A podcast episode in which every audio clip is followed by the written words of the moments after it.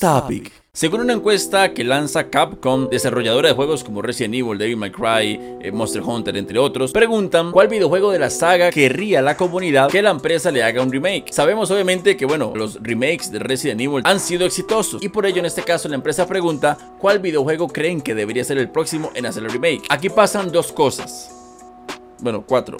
Dos, lo primero es que sí es importante traer los videojuegos de años atrás a las consolas actuales para que muchos que no pudieron disfrutarlo en su época lo puedan hacer, o incluso los que sí los disfrutamos, verlos en gráficos actuales. Pero las dos cosas malas o negativas, número uno, no va a haber continuidad de Resident Evil, porque están buscando hacer remakes, ya sea Resident Evil Código Verónica o cualquier otro, Resident Evil 5 incluso. Pero no va a haber continuidad, quiere decir que no van a lanzar un Resident Evil 9 al menos en los próximos años. Y lo segundo es que si van a continuar haciendo remakes, está bien que lo hagan, pero no solamente con Resident Evil. Le quiero recordar a Capcom que hay una saga increíble que se llama Dino Crisis, que tiene muy buenos juegos y que podrían hacer remake. Ver a Regina, ver a Dylan, ver los gráficos actuales sería increíble y yo realmente lo estoy pidiendo. Entonces, lanzo la pregunta, ¿es bueno que Capcom se enfoque en hacer remakes de Resident Evil sin hacer continuidad?